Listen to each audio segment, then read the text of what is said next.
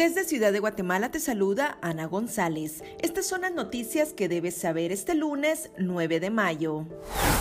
Ramón Alberto Escobar, de origen salvadoreño, fue condenado a dos cadenas perpetuas en Estados Unidos. El ahora sentenciado se declaró culpable de una serie de asesinatos ocurridos en California y en Texas.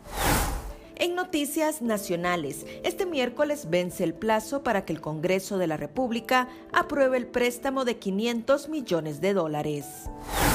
Inicia la cuenta regresiva para que el presidente Alejandro Yamatei decida quién será el fiscal general y jefe del Ministerio Público.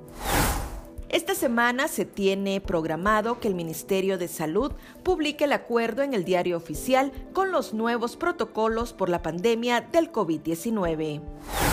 En nuestra sección de República Vive te contamos las predicciones del horóscopo chino. También te contamos sobre los principales hechos históricos que marcan las efemérides de este 9 de mayo. Eso es todo por hoy. Para mayor información ingresa a república.gt y mantente informado sobre las noticias del día. También nos puedes seguir en redes sociales como República GT.